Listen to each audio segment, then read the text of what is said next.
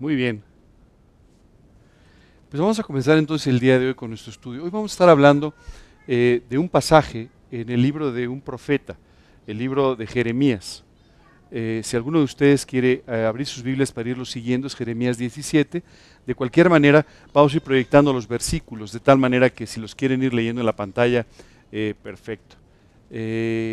como ven, traje también hoy varias Biblias. Los estudios pasados he traído varias Biblias básicamente porque hemos estado eh, comparando lo que decía cada uno de los evangelios sobre estos temas de la última semana de la, de la vida de Jesús.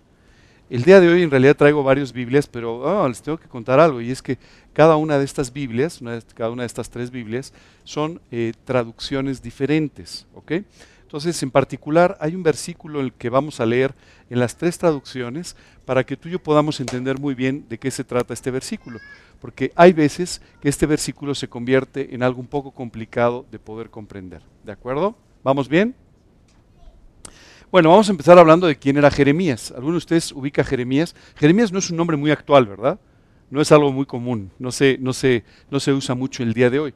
Pero Jeremías en particular era un profeta en Israel y el libro de Jeremías es un libro muy importante porque además de tener todo un compendio de enseñanzas y de profecías, eh, tiene también una peculiaridad. Y es que el libro de Jeremías nos habla de un momento en la historia de Israel en la cual Israel estaba bajo una terrible presión, bajo una terrible persecución. De hecho, eh, Jeremías nos habla, por ejemplo, y nos da toda una serie de profecías sobre lo que estaba pasando en Israel. Israel fue una, fue una nación que en ese momento dejó completamente a Dios. Y esto le llevó no solamente a perder eh, su, situación espiritual, pero también a perder su libertad.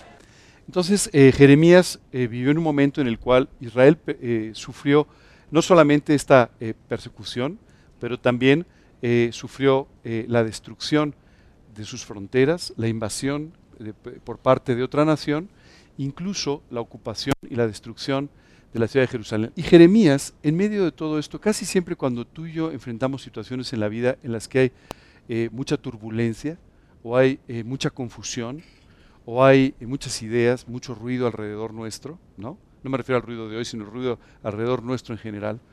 normalmente lo que sucede es que tú y yo empezamos a preguntarnos sobre qué depositar nuestra confianza en quién confiar, en qué confiar, porque la realidad es que la inestabilidad de la vida a veces nos cuesta mucho trabajo, ¿verdad? Todos quisiéramos que el mundo siguiera exactamente igual, pero que fuera mejor, lo cual no es posible. Todos quisiéramos que nuestra vida siga exactamente igual, pero mucho mejor, lo cual no es posible. Y el cambio, todas las cosas que, que generan esta incertidumbre en nuestra vida, nos provocan muchísima ansiedad, mucha preocupación. En el caso de Jeremías, él vivió una época en la que justamente eso es lo que estaba pasando, ¿verdad? Imagínate nada más, Jeremías, por ejemplo, eh, por anunciarle a Israel que iba a ser ocupado por una nación extranjera y pedirles que se arrepintieran y que buscaran a Dios, lo que finalmente no hicieron. Jeremías fue, por ejemplo, ¿no? Eh, maltratado por eso. Si ustedes recuerdan, eh, al leer un poco la historia en el Antiguo Testamento, encuentran a Jeremías colocado, por ejemplo, en un cepo, ¿verdad? ¿Saben lo que era un cepo? Bueno, pues un lugar donde le sujetaban el cuello y los brazos, ¿verdad? Y ahí lo tuvieron detenido. Después lo echaron a una cisterna, ¿verdad? Al buen Jeremías. Así es que digamos que no pasó, no pasó el mejor momento. Fue una situación bastante complicada la que vivió, ¿no? Eh, quiero decirte que, por ejemplo, una vez que la ciudad es conquistada por Nabucodonosor, ¿no? Eh, eh, sale toda una cuerda de prisioneros que son llevados a otra ciudad, a Babilonia, ajá, y Jeremías, que fue liberado, empieza a caminar al lado de estos prisioneros, invitándolos a que, por favor, confíen en la promesa hecha por Dios de que ellos iban a regresar a la ciudad de Jerusalén y que la ciudad sería reconstruida. Bueno, quiero decirte que en medio de todo este eh, esta vorágine de acontecimientos y de dificultades que estaba viviendo Israel, Jeremías se mantuvo firme porque siempre supo en quién depositar su fe, en qué depositar su fe, en qué confiar. Esto es muy importante porque hoy en día tú y yo vivimos en un mundo y una vida que tiene como constante el cambio. Todos los días estamos enfrentando cambios, todos los días estamos enfrentando situaciones muy inestables, estamos enfrentando eh, eh, situaciones que ponen a prueba nuestra confianza, que ponen a prueba nuestra fe. Y es por eso tan importante que aprendiendo de Jeremías, tú y yo sepamos en quién, en qué y cómo depositar nuestra confianza, para que de esta manera, independientemente de que todo alrededor se mueva, tú y yo podamos vivir una vida de estabilidad conforme Dios nos promete en su palabra. Muchas veces nos preocupamos porque las circunstancias o las actividades nos sacan de esta situación de estabilidad y de paz que quisiéramos vivir. Pero siempre que yo pienso en esto, siempre me gusta leer una descripción extraordinaria que hay del cielo en la Biblia, porque en esta descripción nos enseñan el trono de Dios y nos enseñan el cielo, pero nos enseñan además de qué está rodeado este trono. Nos dice, por ejemplo, que delante del trono hay un mar, pero un mar como de cristal. Y siempre que pienso en esta tranquilidad tal, que el mar pudiera parecer de cristal, no me parece que sea el lugar desde donde están saliendo las órdenes para controlar el universo. O no me pareciera que hay tanta actividad como seguramente debe haber en el cielo. Pero así es. Y esto solamente me enseña cómo Dios puede hacernos permanecer en una absoluta paz, con una total tranquilidad de confianza, en medio de un mundo caótico o en medio de a veces situaciones completamente caóticas en nuestra vida. Hay veces que hay tantos cambios que se vuelve un caos nuestra vida por algún momento, pero tú y yo podemos vivir estables y firmes si depositamos nuestra confianza en quien debemos y cómo debemos. Y comienza en el capítulo 17 del libro de Jeremías, y este es el versículo que vamos a leer en varias traducciones para que nos quede claro. Dice, así ha dicho Dios, maldito el varón que confía en el hombre y pone carne por su brazo y su corazón se aparta de Dios.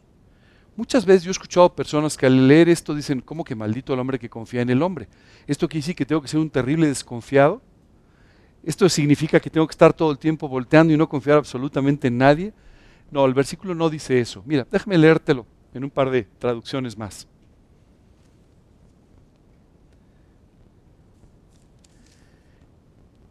El Señor dice, Maldita la persona que ponga su confianza en cualquier mortal y aleja del Señor su corazón. No sé si te quedó un poco más claro. Realmente a lo que Dios nos está llamando es a que tú y yo no depositemos nuestra confianza en nadie sino en Él. Por supuesto, tú y yo tenemos que depositar nuestra confianza en términos normales, humanos, cotidianos, en otras personas, ¿verdad? Este, tú tienes que confiar en que la persona que te recibió el coche aquí afuera, pues, este, pues, pues es del hotel y te recibió el coche, ¿verdad? No los quiero asustar.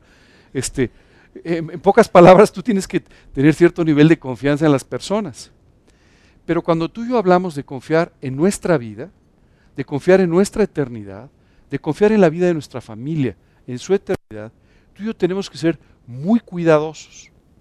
Vivimos una época en la que hay un extraordinario número de opiniones. Tú puedes escuchar casi cualquier opinión el día de hoy. Si no me crees, cuando llegues a tu casa, pon el tema que tú quieras en internet, en un buscador, y tú vas a ver que hay millones de referencias sobre cualquier tema, que por supuesto te van a dar opiniones y más opiniones y más opiniones y más opiniones. Todo esto son básicamente opiniones humanas sobre el tema que tú elijas. Ahora, hay temas, por ejemplo, si tú colocas en el buscador si es correcto socialmente vestirte de rojo, pues en el fondo da lo mismo las opiniones, ¿verdad? porque bueno, pues este, lo peor que puede pasar es que algún día te sientas mal vestido de rojo, ¿no? O sea, no pasa absolutamente nada. Pero cuando tú y yo hablamos de temas que son tan trascendentes como tu eternidad, ¿a qué le vas a dedicar tu vida? ¿Cómo vas a dirigir o vas a guiar a tus hijos, a tu familia? ¿Qué vas a hacer o cómo les vas a hablar de la eternidad a tus hijos? Estás hablando de temas en los cuales no puedes equivocarte. Estás hablando de temas en los que no importa la opinión de quien sea, tú tienes que tener solamente la opinión que es la correcta. Y claro, eso es muy difícil. ¿Cómo podemos saber cuál es la opinión correcta? Bueno, cuando tú y yo recurrimos a los hombres, a las opiniones humanas, pues por supuesto hay tantos razonamientos como opiniones. ¿De acuerdo? Y tú y yo podemos tener opiniones buenas, malas, muy malas, de todo tipo. Y es muy fácil equivocarse. En este versículo lo que nos está diciendo es, un hombre que pone su confianza en la opinión de los otros hombres, un hombre que pone su confianza en las cosas importantes, en lo que opinan los demás, y deja a un lado la opinión de Dios sobre las cosas, entonces se está colocando en una posición en la cual su vida va a pasar por una maldición. Hoy es que Dios te maldice. No, no, no. Es que tu vida va a acarrear las consecuencias de los errores, de colocar tu fe en el lugar y en la persona equivocados. Hoy en día, por ejemplo, hablemos de un tema básico, la salvación. Hoy es importante hablar de tu salvación, pues es tu eternidad, nada más, ¿verdad? Por supuesto vas a encontrar miles de opiniones sobre la salvación, miles de opiniones de cómo relacionarte o no con Dios, miles de opiniones de cómo debes vivir una vida. La pregunta es, ¿a quién debemos recurrir para saber la opinión correcta sobre cómo debe ser nuestra relación con Dios? ¿A quién debemos recurrir para saber cómo guiar nuestra vida en cuanto a los principios correctos y con una trascendencia eterna? ¿Un gran filósofo? ¿Un gran pensador? ¿Un gran líder religioso? ¿Un gran líder moral o ético? ¿O en Dios? Finalmente, tú y yo necesitamos depositar nuestra confianza en Dios si es que queremos tener una relación personal con Él. Tú y yo tenemos que confiar en Él y depositar nuestra confianza en Él si es que tú y yo queremos tener una visión clara de la eternidad y de cómo entonces tenemos que vivir en esta vida y para la eternidad. Tú y yo tenemos que depositar nuestra confianza en Él para saber cómo acercarnos a Él. Hace un tiempo hablaba con una persona de Cristo y la persona me decía, bueno, pero eso es lo que dice la Biblia, pero yo tengo mi propia opinión. Tienes razón, tienes derecho a tener tu propia opinión. La pregunta es, si quieres relacionarte con alguien, ¿no sería bueno considerar la opinión de la otra persona? Eso es exactamente lo que este versículo nos está diciendo. Oye, ten cuidado porque, claro, hay muchos principios en la vida, pero tú tienes que elegir dónde vas a colocar tu confianza. Y aquí dice la escritura, el hombre que pone carne por su brazo, es decir, se sujeta, ¿verdad?, sobre otros hombres, se sujeta sobre las ideas de los hombres y no sobre las de Dios, está provocando un serio problema en su vida. ¿O esto quiere decir que no escuchemos las ideas de un ser humano? Por supuesto que sí, tenemos que escuchar todas las ideas. La Biblia dice que consideremos todo y retengamos lo bueno. Pero cuando tú y yo hablamos de depositar nuestra confianza, tú y yo tenemos que aprender a hacerlo en las cosas de Dios. Esto es muy importante, porque algún día cuando tú estés leyendo la Biblia, te vas a encontrar principios que ni siquiera van a ir acorde a tu manera de pensar. ¿Me dejas ponerte dos ejemplos? Cuando la Biblia dice que ames a tus enemigos, ¿esto te parece que es una cosa naturalmente lógica?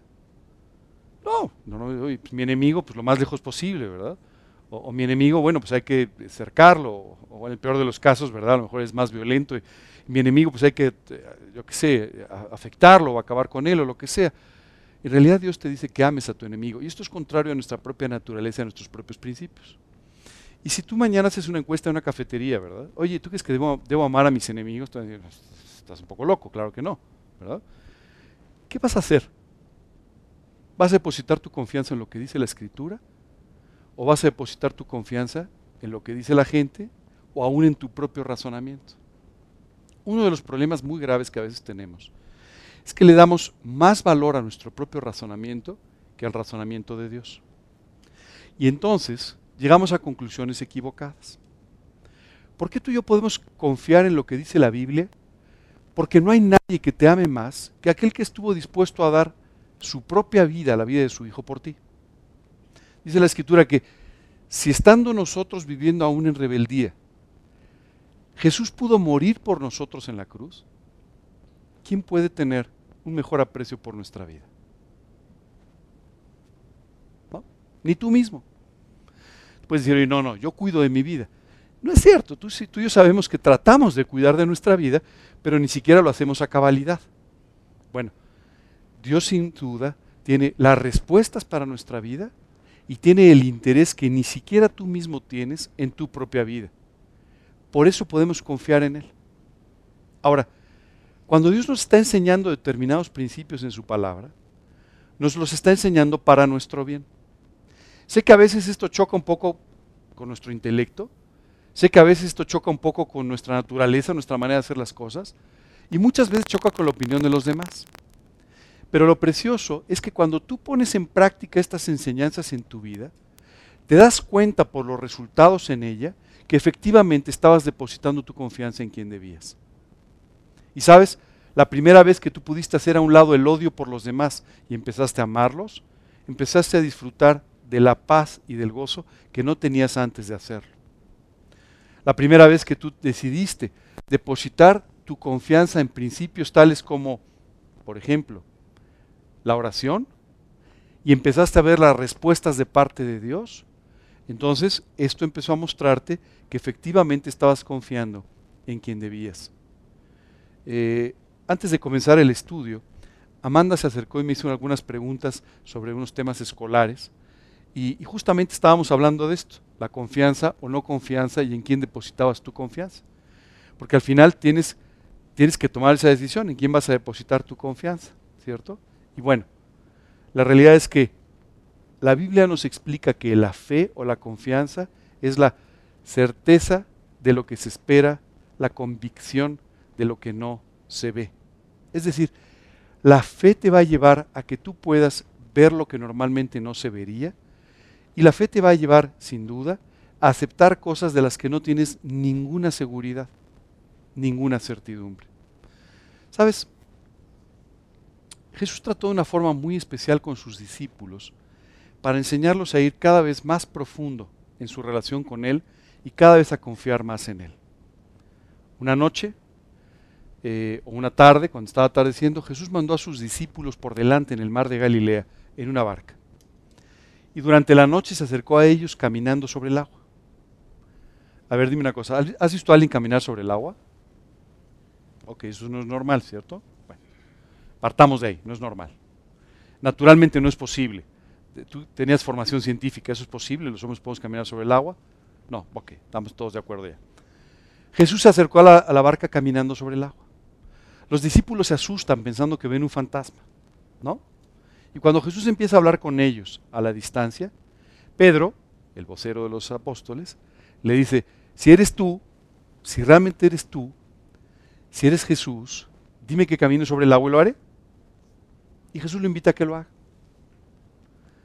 ¿Sabes? Si en ese, en ese momento él tenía que depositar su confianza en algo, en la física, en ese momento no le hubiera ayudado mucho. Depositó su confianza en el Señor porque lo estaba llamando a hacer aquello que parecía imposible. Y Pedro bajó de la barca y comenzó a caminar sobre el agua. Esto rompía cualquier razonamiento, pero al obedecer a Jesús, él estaba pudiendo vivir en la forma sobrenatural a la que tú y yo hemos sido llamados a vivir. Ahora, Pedro comienza a caminar sobre el agua. De repente se asusta porque ve hacia abajo y, piensa que se puede hundir eh, y entonces efectivamente se hunde. ¿Sabes qué fue lo que pasó? Pedro quitó sus ojos de Jesús para entonces empezar a confiar en su propio razonamiento o en las circunstancias o en cualquier otra cosa. Qué tremenda decisión, porque muchas veces tú y yo tendremos que hacer a un lado las circunstancias o los problemas o las recomendaciones y depositar nuestra confianza en un Jesucristo que nos está llamando a vivir de una manera que pareciera no ser normal, ni natural, ni lógica, pero que sin embargo nos está diciendo que esta es la forma correcta de vivir. ¿Dónde tenemos que apoyarnos cuando queremos tomar decisiones en la vida? Hay decisiones que seguramente a ti te han hecho perder algunas horas de sueño, ¿verdad? ¿Qué hago mañana? ¿Qué voy a pensar de esto? ¿Qué voy a decir? ¿Qué le digo a mi hijo de esto? ¿Qué le digo? ¿Qué, voy a hacer? ¿En qué te vas a apoyar para hacer esto? ¿En qué te vas a apoyar para tomar esa decisión? Bueno, la Biblia aquí dice que si te apoyas en el brazo de otro hombre, lo más probable es que te equivoques. Y si te apoyas en el mismo, en ti mismo, seguramente también te vas a equivocar. Así es que Dios aquí nos está diciendo, tienes que aprender a depositar tu confianza, tu corazón en el Señor. Y nos dice cuál es la consecuencia de no depositar nuestra confianza en el Señor, sino en la opinión humana, nuestra o de cualquier otra persona. Dice, será aquel que confía en el hombre como la retama en el desierto. ¿Ustedes saben lo que es la retama? ¿Alguno de ustedes ha visto alguna fotografía, película, alguna descripción del desierto? ¿Ha visto los arbustos que normalmente crecen en el desierto? Estos que son llevados por el aire, que tienen muy pocas hojas, muy eso es una retama. Y dice, será como la retama del desierto, y no verá cuando viene el bien, sino que morará en los sequedales en el desierto, en tierra despoblada, y deshabitada. Se dice, hay un problema. Hay un problema cuando tú depositas tu confianza en el concepto humano o en ti mismo. Y es que no solamente vas a ser llevado por el viento de las circunstancias, pero además ni siquiera vas a ver cuando te viene el bien. Ni siquiera. Hay una corriente filosófica, ahora que hablábamos de filosofía, que se llama el humanismo. Tal vez no la conozcas, tal vez no seas un experto en filosofía, pero sin darte cuenta la vives. El humanismo es darle un mayor valor a lo que piensa o a lo que siente un ser humano que a lo que piensa o quiere Dios. ¿De acuerdo? El humanismo es colocar al hombre por encima de Dios. Y hoy en día vivimos en un mundo muy humanista, ¿verdad? Esa es la realidad. Lleno de religiones, pero muy humanista, ¿verdad? Bueno, pues ese mundo muy humanista a ti y a mí nos afecta, porque tú y yo también empezamos a pensar, bueno, pues eh, yo creo que todas las puedo, ¿verdad? ¿Alguna vez has pensado eso? Bueno, yo creo que todas las puedo. Este, tenemos un problema y recurrimos al amigo, al vecino, al primo, ¿verdad? Este, recurrimos al libro de superación personal de Sanborn, ya sabes, ¿no? Todas estas cosas que son tan socorridas, pero que en el fondo no nos han traído más que esa inestabilidad, ser como la retama llevada por el viento. Dice, no verá cuando le viene el bien. ¿Sabes qué es extraordinario? Dios nos dice en su palabra, y sabemos que a los que aman a Dios, todas las cosas les ayudan a bien. Esto es, a los que conforme a su propósito son llamados. Pero ¿sabes qué es lo que sucede? Si tú estás quitando tus ojos del Señor y poniéndolos en las circunstancias, en tu opinión, en la opinión de otra persona, ¿sabes qué es lo que va a pasar? Ni siquiera cuando viene el bien de parte de Dios lo vas a poder reconocer. El otro día estábamos hablando sobre esta última semana de Jesús. ¿Recuerdas a Jesús clamando a las, a las ciudades de Israel diciéndoles, ni siquiera en esta hora saben lo que es para su bien, les decía. He venido a salvarlos, estoy aquí y ni siquiera se dan cuenta. Les estoy predicando de la salvación, estoy resucitando muertos, estoy salvando eh, eh, eh, enfermos, estoy transformando las vidas de las personas, alimentando multitudes y ni así se dan cuenta. Ni siquiera pueden ver el bien cuando lo tienen en medio de ustedes. Y sabes, muchas veces los seres humanos no podemos ver las bendiciones aunque las tengamos delante de nuestros ojos. ¿Sabes por qué? Porque hemos depositado nuestra confianza en aquello que simplemente no tiene ningún valor. Como la retama en el desierto. Y no verá cuando viene el bien, dice, sino que morará en los sequedales del desierto, en tierra despoblada y deshabitada. Esta mañana, yo no sé cuál sea tu situación económica, no sé cuál sea tu situación eh, emocional, no sé cuál, pero sí sé una cosa. Si tú no estás viviendo para Cristo, si tú no estás permitiendo que los principios de la, de la escritura sean los rectores de tu vida, quiero decirte que estás desperdiciando las bendiciones que Dios tiene para ti. Y estás viviendo una vida de sequedad que no es la que Dios tiene diseñada para ti conforme vas leyendo la Biblia, encuentras una y otra vez cómo Dios ha planeado una vida abundante para los seres humanos, cómo Dios ha planeado una vida de bendiciones, una vida de prosperidad en todos los ámbitos, cómo Dios ha preparado que tú y yo vivamos felices y de la mejor manera posible.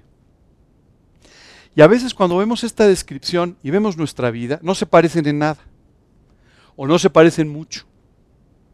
La diferencia no tiene que ver con Dios, tiene que ver contigo y conmigo en cuanto a cuántas veces depositamos nuestra confianza en lo que Él dice y si estamos o no dispuestos a seguir aquello que nos enseña. Cuando tú y yo estamos dispuestos a seguirle y a seguir sus enseñanzas, Dios puede hacer, como vamos a ver más adelante, que tu vida sea muy fructífera. Pero si no es así, vas a encontrar una vida en la que siembras mucho y cosechas muy poco. Una vida en la que buscas mucho y encuentras muy poco. Si esta es la descripción de tu vida, es un problema de en quién y dónde estás depositando tu confianza. Porque ve lo que dice el siguiente versículo. Bendito el varón que confía en Dios y cuya confianza es Dios. Por un lado, es toda una maldición para la vida de un hombre el depositar su confianza en él o en las ideas de otro hombre. Por otro lado, te dice, es bendecido, lleno de bendiciones, aquel cuya confianza es Dios y deposita su confianza en Él. Esta mañana, en realidad más que un estudio eh, muy sofisticado, muy teológico de la Biblia, como en otros casos a veces llegamos a tener, yo quería compartir con ustedes esta enseñanza porque no importa cuánto sepas de la Biblia si no lo vives. No importa cuántas enseñanzas tú puedes conocer, incluso de memoria, si no son parte activa de tu vida. Dios quiere bendecirte. No es una idea mía.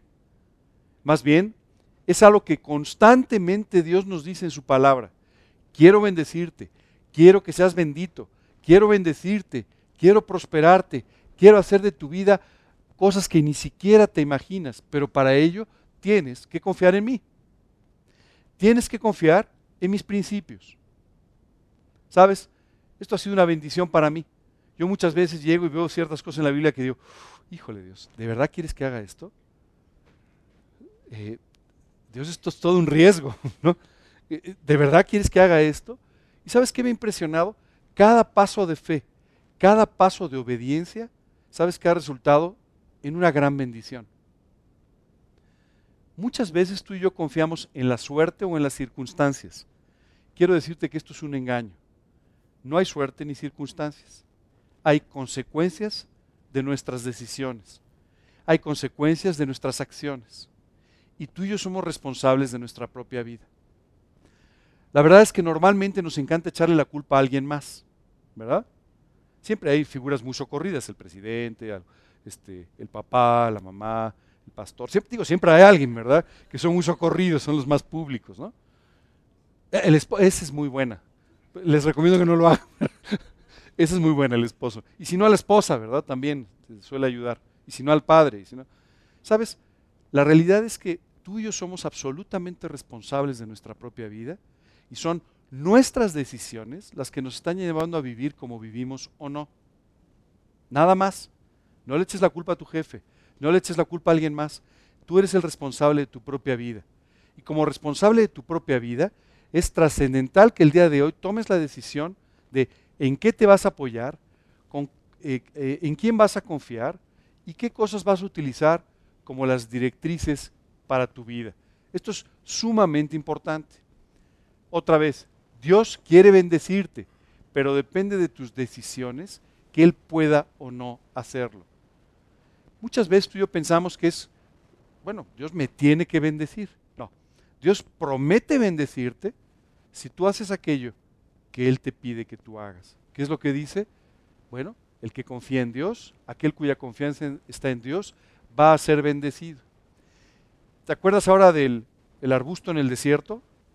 ¿Te acuerdas de las sequedades del desierto? Bueno, dice, porque el que confía en Dios será como el árbol plantado junto a las aguas, que junto a la corriente echará sus raíces y no verá cuando viene el calor. ¿Sabes? Esta primera parte de la descripción me parece extraordinaria. No sé si tú te has dado cuenta, pero aunque tú veas una tierra bastante seca, si pasa un río por medio, una corriente de agua, justamente en los bordes, ¿verdad? Del río siempre hay verde, siempre hay algo de vegetación o mucha vegetación, ¿verdad? ¿Sabes qué es lo que Dios dice? No importa que haga calor, no importa que las condiciones se pongan más difíciles. De todos modos, aquel que ha confiado en Él va a ser como un árbol plantado junto a las corrientes de aguas. Dice, y no verá cuando viene el calor. Fíjate la diferencia. Si tú no confías en Dios, más bien no, ni siquiera vas a poder ver cuando llega el bien. Ni siquiera. Pero dice, pero si confías en Él, más bien ni siquiera verás cuando lleguen los problemas. Ni siquiera verás cuando tu vida pueda ser afectada de una forma negativa. Hoy en día vivimos seguramente con una de las peores enfermedades que existen, se llama ansiedad. Y esta ansiedad, ¿sabes qué hace? Que muchas personas no puedan ni siquiera dormir en las noches, que coman de más, que coman de menos, que tengan malas relaciones con los demás y al final que destruyan su propia vida. ¿Sabes qué es la ansiedad? la preocupación por las cosas que están fuera de nuestro control y que van a suceder en el futuro. El estrés es, pues, el nerviosismo, la preocupación por lo que vivimos en el momento. Y normalmente la depresión es eh, eh, aquella eh, consecuencia de las cosas que vivimos ya en el pasado. Pero la ansiedad es la preocupación por lo que viene. Es la preocupación por las cosas que sucederán o tú crees que sucederán mañana. ¿Sabes qué es extraordinario? Aquí Dios te dice, puedes vivir libre de eso. Porque si tú depositas tu confianza en Dios, lo que va a suceder, ¿sabes qué va a ser? Dios te promete una vida de felicidad, de bendición, de prosperidad, en la que no importa si llega o no el calor, esto no te va a afectar a ti. ¿No te parece extraordinario poder vivir así? Levantarte todas las mañanas diciendo, Señor, no importa lo que hoy pase, será extraordinario. No importa lo que suceda, será para mi bien. Señor, no importa qué problemas o dificultades tengan que enfrentar hoy, tú siempre irás por delante conmigo. Bueno, cuando tú y yo podemos realmente confiar en eso, entonces podemos vivir una vida libre de ansiedad. Dice después, sino que su hoja estará verde y en el año de la sequía no se fatigará ni dejará de dar fruto. Cuando las cosas vayan bien, te irá bien. Cuando las cosas vayan mal, te irá bien. Cuando las cosas sean difíciles, te irá bien. Cuando las cosas sean fáciles, te irá bien. ¿No te parece una descripción extraordinaria?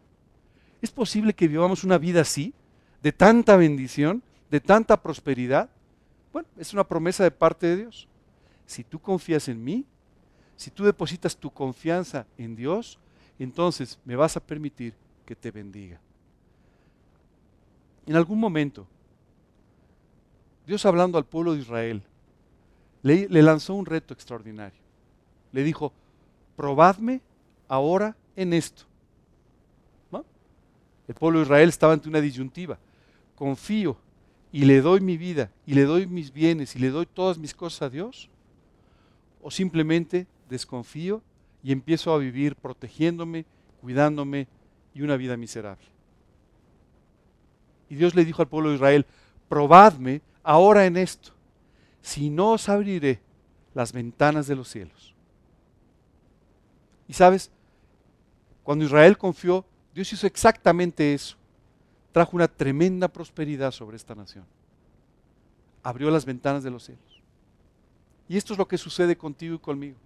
Cada vez que tú y yo probamos a Dios, lo ponemos a prueba, depositando nuestra confianza en sus principios, lo único que Dios hace es derrama su bendición en una forma extraordinaria en nuestra vida para darnos exactamente lo que nos promete en su palabra como consecuencia de nuestra fe. Dios nos ha llenado la Biblia de ejemplos de personas que han vivido por fe. Y cada uno de estos ejemplos puede servir para alentarnos a ti y a mí a depositar nuestra confianza en Él, a bajar de la barca y caminar sobre las aguas. Pero al final es un acto de fe. Es una decisión de en quién confiamos. Dime una cosa, si tú no puedes caminar sobre las aguas, ¿importa mucho el tamaño de las olas? Si de todo modo no se puede caminar sobre las aguas, ¿cierto? Entonces, si alguien te puede hacer caminar sobre las aguas, da igual si el agua está tranquila o si está muy agitada. De todos modos, podrás caminar sobre ellas. Bueno, esto es exactamente lo que Dios quiere que tú y yo confiemos. Señor, yo voy a poner mis ojos en ti, yo voy a depositar mi confianza en tus principios, los voy a poner por obra en, mi vida, los voy a apropiar y los voy a poner por obra. Y haciendo esto, no importa cómo se vean las circunstancias, no importa cómo se vean las condiciones, de todos modos, estoy seguro que me vas a bendecir. Pedro se hundió. Como tú y yo de repente también, ¿verdad? Pedro se hundió, quitó sus ojos de Jesús y en ese momento se hundió. Y Jesús tuvo que echar mano de él, sacarlo del agua y le dijo, hombre de poca fe. No creas que esta era una característica de Pedro.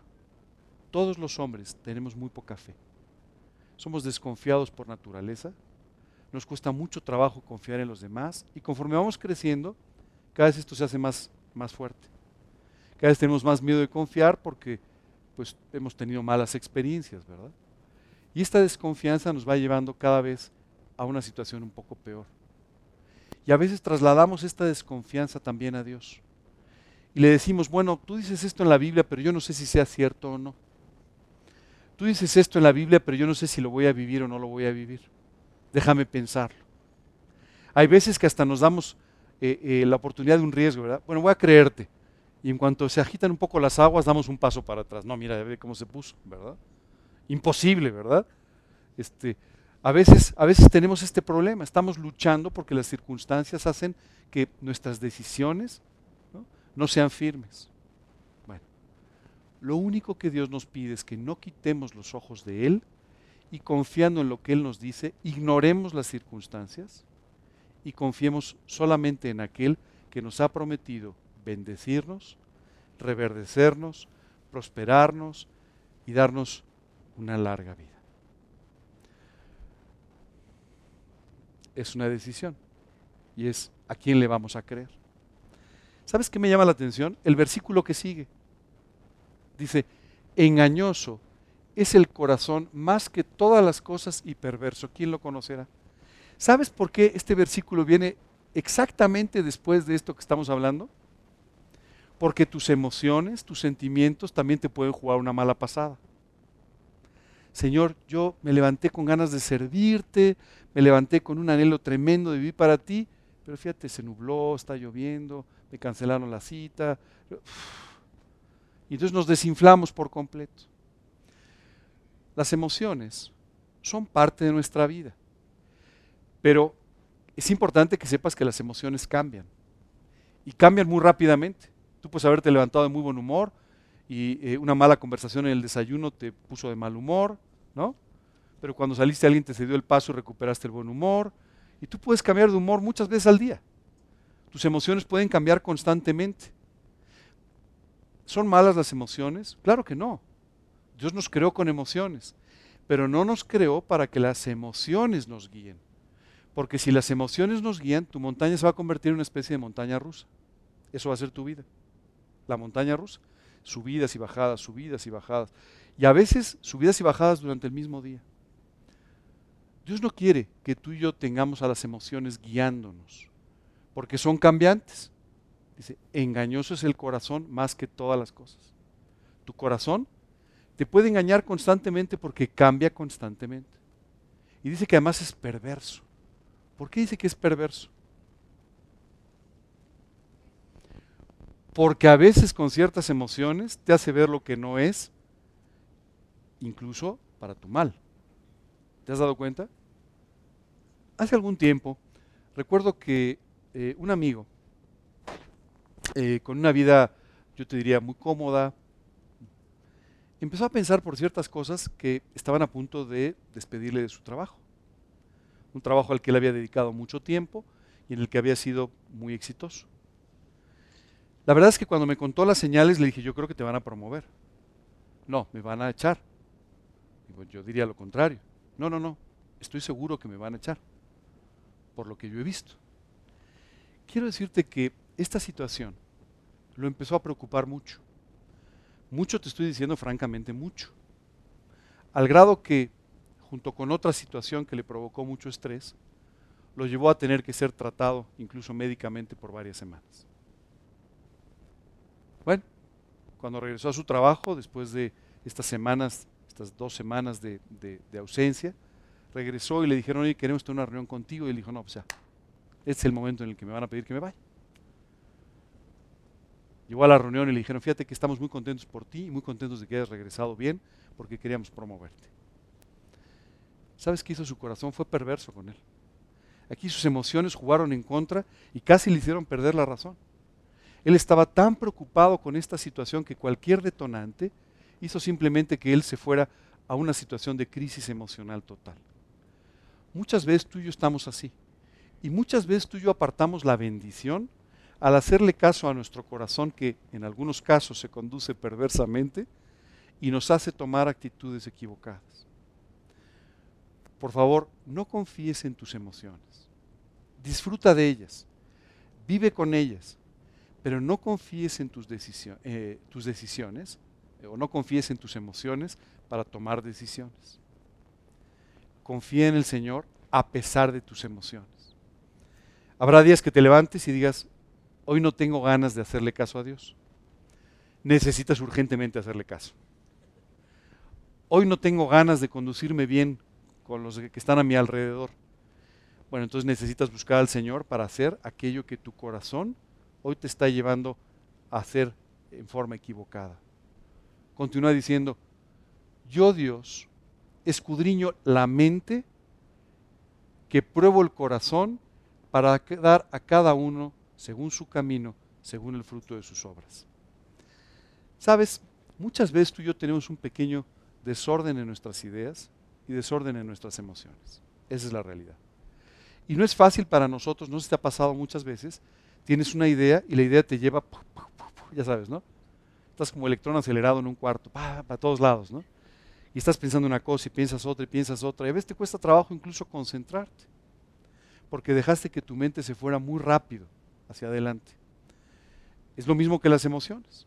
Oye, ¿está mal que nuestra mente nos guíe a tomar decisiones? No, está mal que pierdas el control de tu mente, ¿cierto?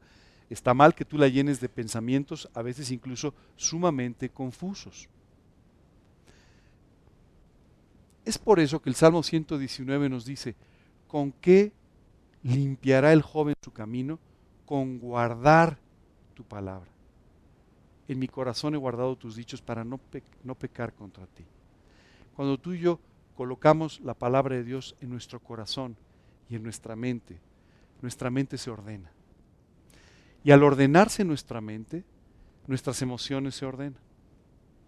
Solamente Dios puede traer este orden en tu manera de pensar y este orden en tu manera de sentir.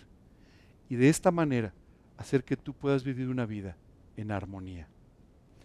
Muchas veces nos cuesta trabajo vivir una vida en armonía, porque nuestras ideas van para un lado, nuestras emociones para otro y a veces los principios para otro. Mientras tú y yo no alineemos esto, obedeciendo los principios de la Escritura y viviendo conforme a ellos, nuestra vida siempre será inestable y complicada. Cuando tú y yo colocamos en primer lugar los principios de Dios y alineamos de esta manera nuestra manera de pensar, nuestras emociones, por más que cambien, se alinearán de esta manera y tú y yo podremos vivir una vida íntegra y bendecida. De otra manera, esto no será posible. Claro, y ves que tú dices, no, no, yo estoy perfecto. Yo estoy bien. ¿No? ¿Alguno de ustedes ha pensado esto alguna vez en este día? No. no, yo estoy bien, estoy perfectamente bien, mira mis ideas. Y dice Dios, Él es el que escudriña nuestra mente y Él es el que prueba nuestros corazones. ¿Sabes qué pasa? Muchas veces tú decimos, no, no, estoy perfecto.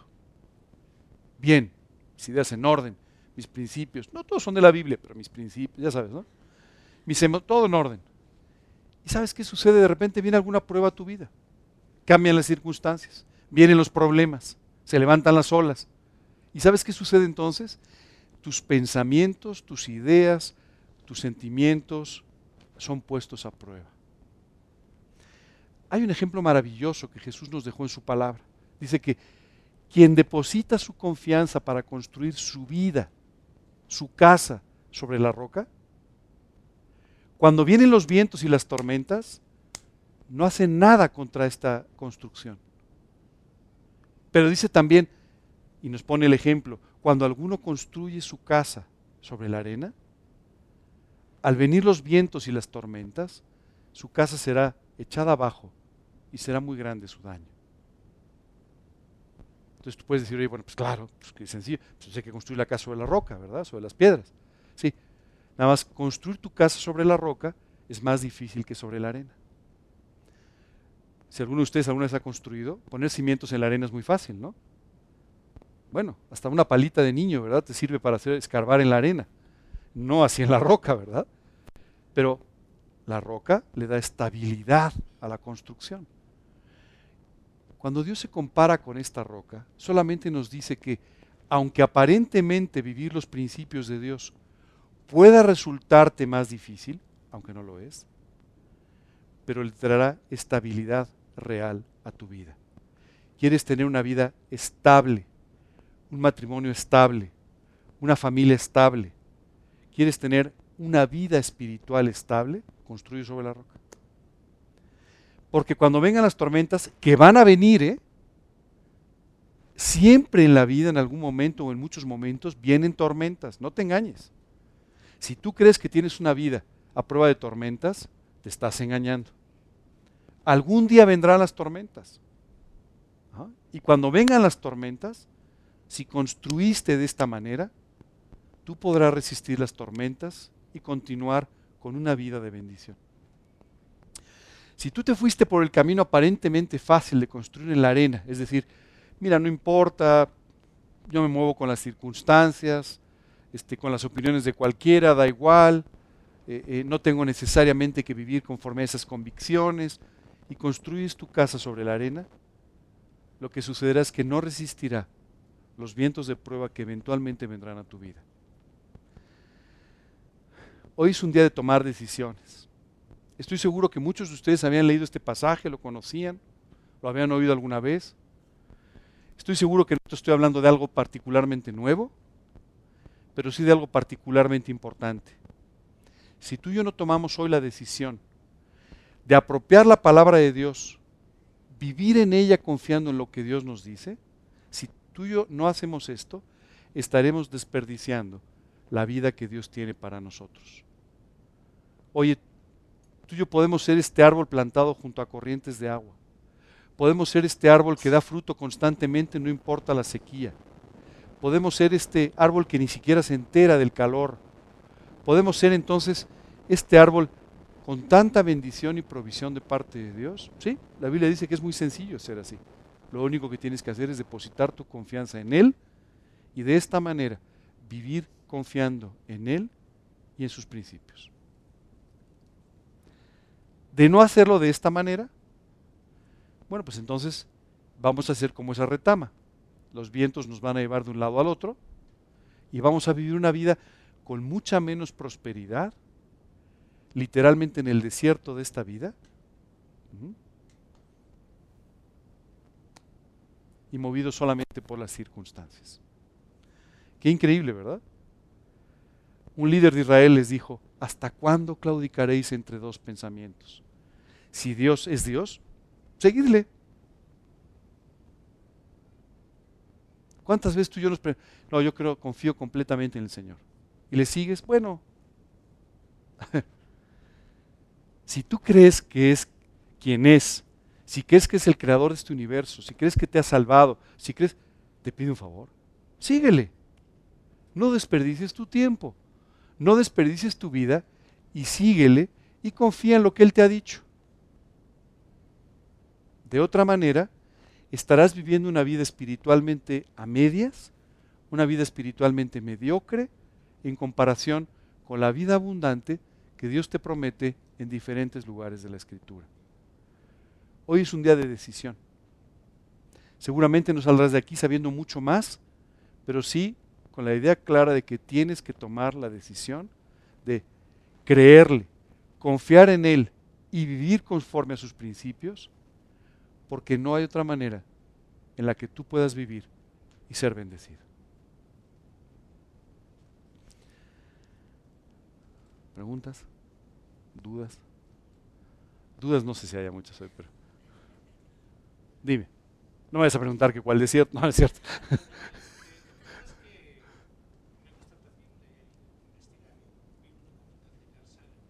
Ajá.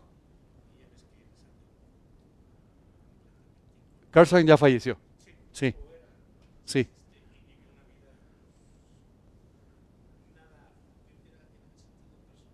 Muy turbulenta en su vida, sí. Sí.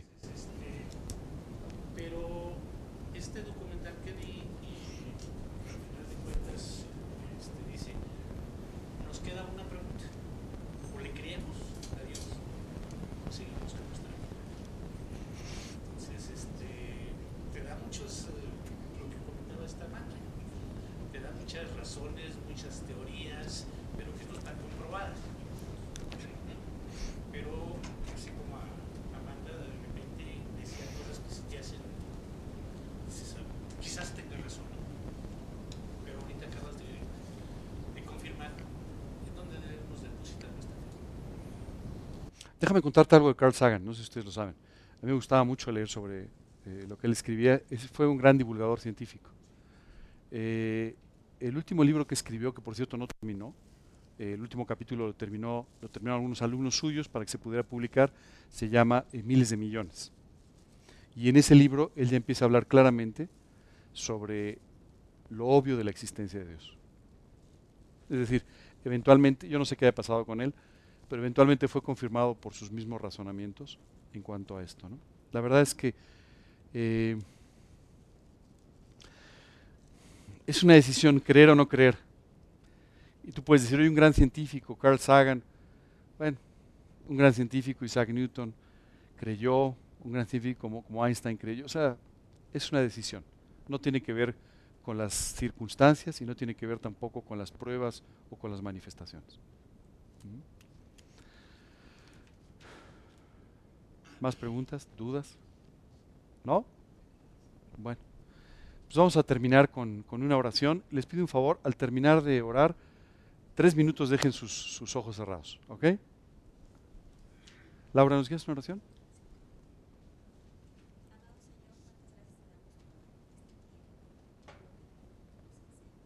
Nosotros confiamos en, eh, por ejemplo, decimos, Dios, yo voy a confiar en lo que tú me estás diciendo.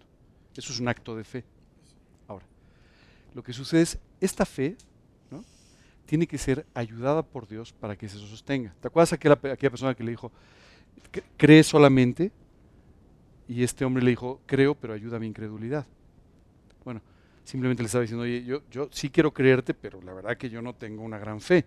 Si tú no me ayudas, yo no voy a poder continuar creyéndote. Eh, esta gracia, en realidad, es la que nos lleva a, a continuar creyendo cuando nuestra debilidad nos llevaría a no hacerlo.